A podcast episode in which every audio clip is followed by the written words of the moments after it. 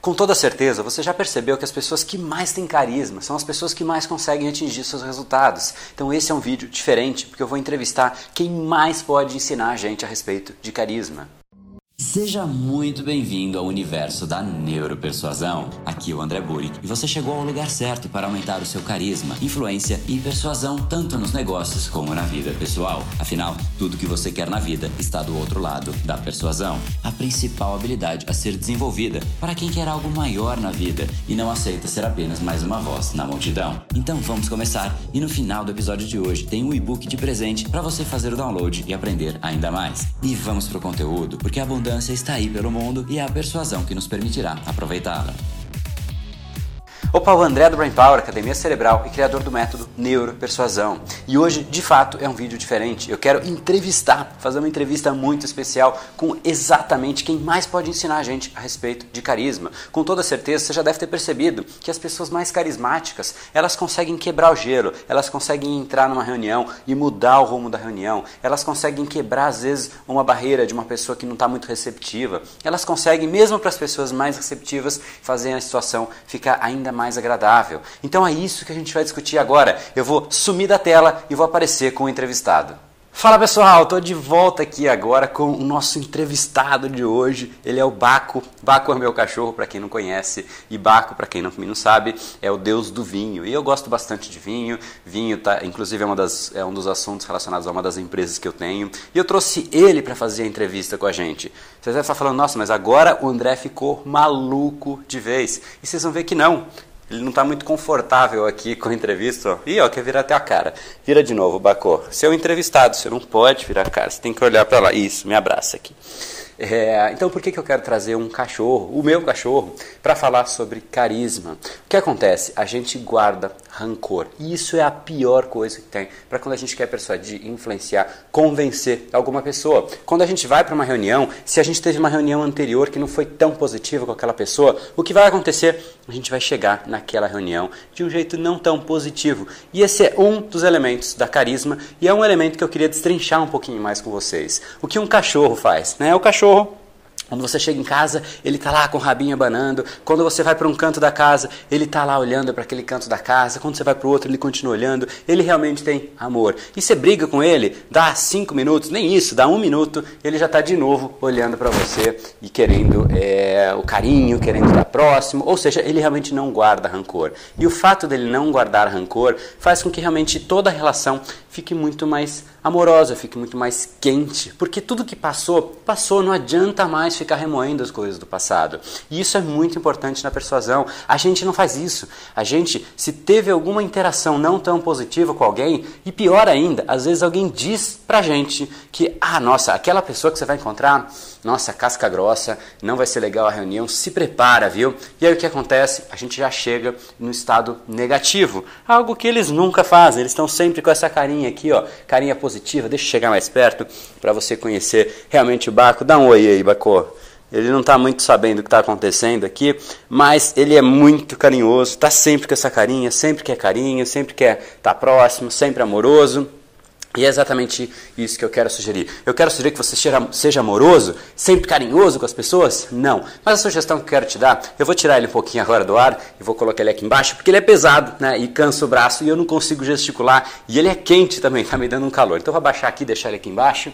Obrigado, Baco, pela participação. De repente você volta no final para dar um tchau pro pessoal. Então, gente, é o seguinte: quando você entra numa reunião com esse estado de espírito, com esse rancor guardado dentro de você, a pessoa percebe. Inclusive dizem que os cachorros sentem quando você tem medo e é aí que eles atacam, não é?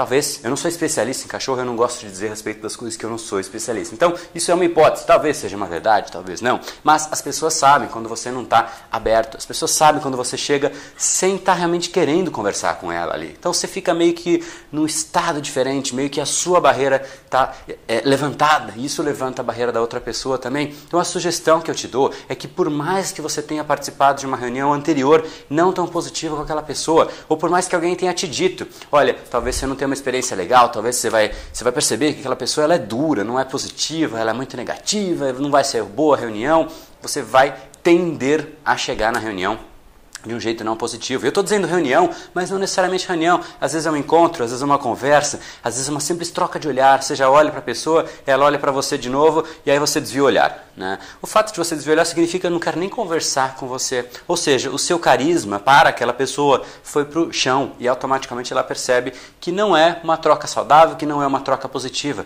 Algo muito diferente acontece inclusive com os cachorros, com a gente. Ele está sempre olhando para a gente, sempre atento na gente. Ou seja, ele está presente para a pessoa. E essa é a sugestão que eu queria te dar. Quando você for para uma reunião, por mais que alguém tenha te dito alguma coisa referente àquela pessoa, por mais que você já tenha percebido, chegue presente para a pessoa e automaticamente a pessoa vai realmente se abrir muito mais. E talvez tudo aquilo que você tenha de percepção daquela pessoa tenha decorrido do fato de você nunca ter estado ali presente de fato para ela. O que acontece? Ela se fecha porque você se fechou. Talvez o fato de você ter se fechado fez com que ela se fechasse, talvez ela não seja tão carrasco assim e automaticamente automaticamente o fato de você ser uma pessoa aberta, ser uma pessoa que está ali interessada, verdadeiramente, honestamente interessada naquela pessoa, faz com que você realmente abra as barreiras. E as reuniões tendem sim a ser muito mais positivas. E eu estou falando de uma transformação que não é pequena. Se você colocar em prática isso hoje ou amanhã, você vai perceber a qualidade das reuniões, das interações que você tem, ela realmente vai mudar drasticamente